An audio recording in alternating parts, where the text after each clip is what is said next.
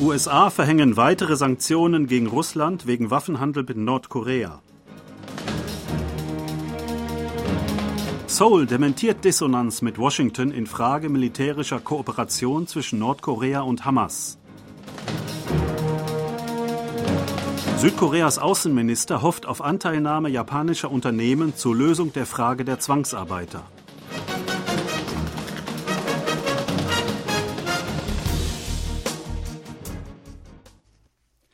Die US-Regierung hat gegen drei russische Einrichtungen und eine Einzelperson wegen ihrer Beteiligung an Nordkoreas Waffenlieferungen nach Russland Sanktionen verhängt. Der US-Außenminister Anthony Blinken sagte am Donnerstag Ortszeit, die Weitergabe von ballistischen Raketen durch Nordkorea an Russland unterstütze den russischen Aggressionskrieg, vergrößere das Leid des ukrainischen Volks und untergrabe das globale Nichtverbreitungsregime.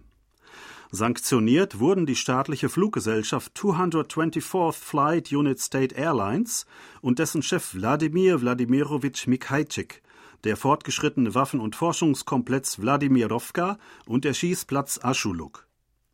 Das Ministerium teilte auch mit, gegen vier Flugzeuge des russischen Kommandos für militärische Transportluftfahrt Military Transport Aviation Command eine Vermögenseinfrierung vorzunehmen. Diese Flugzeuge seien an den Transfers von nordkoreanischen ballistischen Raketen im November und Dezember beteiligt gewesen. Washington werde nicht zögern, weitere Maßnahmen zu ergreifen, sagt Blinken weiter. Russland hat laut dem ukrainischen Präsidenten Volodymyr Zelensky mehr als eine Million Schuss Munition aus Nordkorea geliefert bekommen. Das sagte Zelensky am Donnerstag Ortszeit in einer Rede im estnischen Tallinn. Russland verhandle derzeit mit dem Iran über den Kauf von Raketen, sagte er auch. Das Weiße Haus hatte jüngst mitgeteilt, dass Nordkorea in letzter Zeit mehrere Dutzend ballistische Raketen und Startgeräte an Russland geliefert habe. Russland habe am 6. Januar mehrere davon auf die Ukraine abgeschossen. Unterdessen berichtete die japanische Nachrichtenagentur Kyodo am Freitag, dass die ukrainische Regierung die am 2. Januar von Russland abgeschossenen ballistischen Kurzstreckenraketen aus Nordkorea als KN-23, die nordkoreanische Version der Iskander, identifiziert habe. Das südkoreanische Außenministerium hat Berichte über einen Meinungsunterschied zwischen Seoul und Washington in Bezug auf die Möglichkeit einer militärischen Zusammenarbeit zwischen Nordkorea und der Hamas zurückgewiesen. Südkorea befinde sich in enger Kooperation mit den USA, sagte Ministeriumssprecher Im Su-sok am Donnerstag vor der Presse. Der Sprecher sagte außerdem, dass eine Reihe von Berichten von Experten des UN-Sicherheitsrats bestätigt hätten, dass Nordkorea seit langem auf verschiedenen Wegen Waffen ans Ausland, einschließlich des Nahen Ostens, weitergibt. Der US-Auslandssender Voice of America hatte jüngst berichtet, dass die Hamas nordkoreanische Waffen einsetze. Daraufhin hatte der südkoreanische Geheimdienst NIS mitgeteilt, diese Einschätzung zu teilen und ein Beweisfoto veröffentlicht. Der Koordinator für strategische Kommunikation im Nationalen Sicherheitsrat der USA, John Kirby, hatte jedoch am Mittwoch Ortszeit gesagt, er sei sich keine Anzeichen bewusst, dass es eine Art militärische Kooperation zwischen Nordkorea und der Hamas gebe. Kirbys Äußerung führte zu Spekulationen, nach denen Südkorea und die USA unterschiedliche Einschätzungen hätten. Der südkoreanische Außenminister Jo Tae-yul hat japanische Unternehmen aufgerufen, sich den Bemühungen um die Lösung der Entschädigungsfrage in Bezug auf südkoreanische Zwangsarbeiter zur Zeit der japanischen Kolonialherrschaft anzuschließen. Er sagte, dass der im vergangenen März von der Regierung präsentierte Plan für Entschädigungen durch Dritte fast die einzige Möglichkeit sei, das Problem zu lösen. Auch wenn man im Zuge der Umsetzung auf verschiedene Schwierigkeiten stoßen werde, werde man die Angelegenheit auf der Grundlage dieses Prinzips angehen, hieß es. Nach Souls Plan für Entschädigungen durch Dritte soll eine südkoreanische Stiftung den Opfern der Zwangsarbeit, die ihre Klagen gegen japanische Unternehmen vor dem obersten Gerichtshof gewonnen haben, Schadenersatz und Verzugszinsen zahlen. Koreanische und japanische Unternehmen werden aufgerufen, zur Finanzierung zu spenden. Obwohl die Finanzmittel der Stiftung aufgrund der steigenden Zahl der erfolgreichen Kläger knapp wurden, haben noch keine japanischen Firmen, einschließlich der Verklagten, Spenden getätigt. Südkorea hat vor einer für den 23. Januar vorgesehenen Überprüfung der Menschenrechtslage in China durch die Vereinten Nationen erstmals schriftliche Fragen an die chinesische Regierung geschickt. Das gab der neue Außenminister Zhou Tae-yul am Donnerstag bekannt. Bei den Fragen geht es vor allem um nordkoreanische Flüchtlinge in China. Gefragt wurde nach einem Asylverfahren, zu dem Überläufer aus anderen Ländern, einschließlich Nordkoreas, Zugang hätten. Auch wurde nach Maßnahmen gefragt, wie Peking ausländische Überläuferinnen, darunter Nordkoreanerinnen, vor Menschenhandel, Zwangsheirat und weiteren Formen der Ausbeutung schützen und sie unterstützen wird.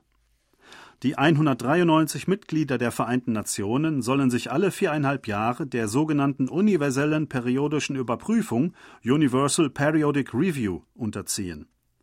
Dabei wird ihre Menschenrechtslage von anderen Mitgliedsländern überprüft und auch kontrolliert, ob die Empfehlungen umgesetzt worden sind. Jedes Mitglied kann vor der Überprüfung dem betroffenen Land Fragen einreichen. Für das in eine Liquiditätskrise geratene Bauunternehmen Taeyong ENC wird ein Verfahren der Schuldenumstrukturierung eingeleitet. Die koreanische Entwicklungsbank KDB, der Hauptgläubiger, teilte am Freitag mit, dass 96,1 Prozent der Gläubiger ihre Zustimmung für das Umschuldungsprogramm gegeben hätten. Die Abstimmung der Gläubiger dauerte bis zur späten Nacht auf Freitag an. Das Bauunternehmen hatte zuvor die Bereitschaft der Eigentümerfamilie betont, ihr Privatvermögen zur Verfügung zu stellen, um die Gläubiger zu überzeugen. Nun werden die Gläubiger als nächster Schritt die Vermögenswerte und Verbindlichkeiten des Unternehmens gründlich untersuchen.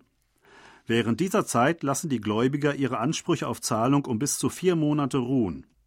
Das Unternehmen muss jedoch noch ihre Schulden im Zusammenhang mit Personal bzw. Baukosten zurückzahlen. Solche Schulden erreichen bei Theong einen Betrag in Höhe von 500 Milliarden Won oder 380 Millionen Dollar. Die Gläubiger warnen, dass das Umstrukturierungsprogramm doch noch eingestellt werden kann, wenn Taeyong die versprochenen Maßnahmen nicht vollständig erfüllt. Wenn im Zuge ihrer Finanzüberprüfung weitere Schulden in großem Umfang aufgedeckt würden, drohe ebenfalls ein Stopp des Rettungsprogramms, hieß es. Die südkoreanische Regierung will die börsengehandelten Bitcoin-ETFs nicht auf dem einheimischen Markt zulassen. Der Finanzausschuss der Regierung teilte dies am Donnerstag mit. Südkoreanische Finanzunternehmen dürften nicht mit ETFs aus dem Ausland handeln, die direkt in die digitale Währung investieren. Der Handel mit solchen Produkten sei gesetzwidrig, hieß es.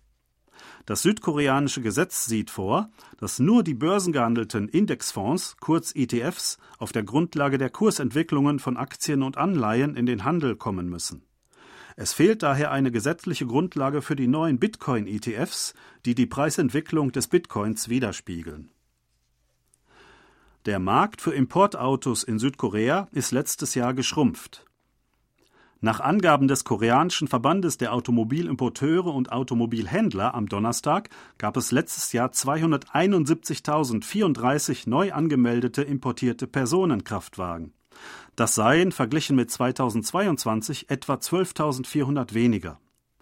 Der Absatz von Importautos in Südkorea war von 240.000 im Jahr 2019 auf mehr als 280.000 im Jahr 2022 kontinuierlich gestiegen. Marktführer war BMW mit rund 77.400 verkauften Einheiten, gefolgt von Mercedes-Benz mit rund 76.700 Einheiten. Beide Marken erlitten jedoch gegenüber dem Vorjahr einen Absatzrückgang von jeweils 1,46 und 5,28 Prozent. Dritter war Audi. Sein Absatz ging gegenüber dem Vorjahr um 16,5 Prozent auf rund 17.900 Einheiten zurück. Sie hörten aktuelle Meldungen aus Seoul, gesprochen von Thomas Kuklinski-Reh.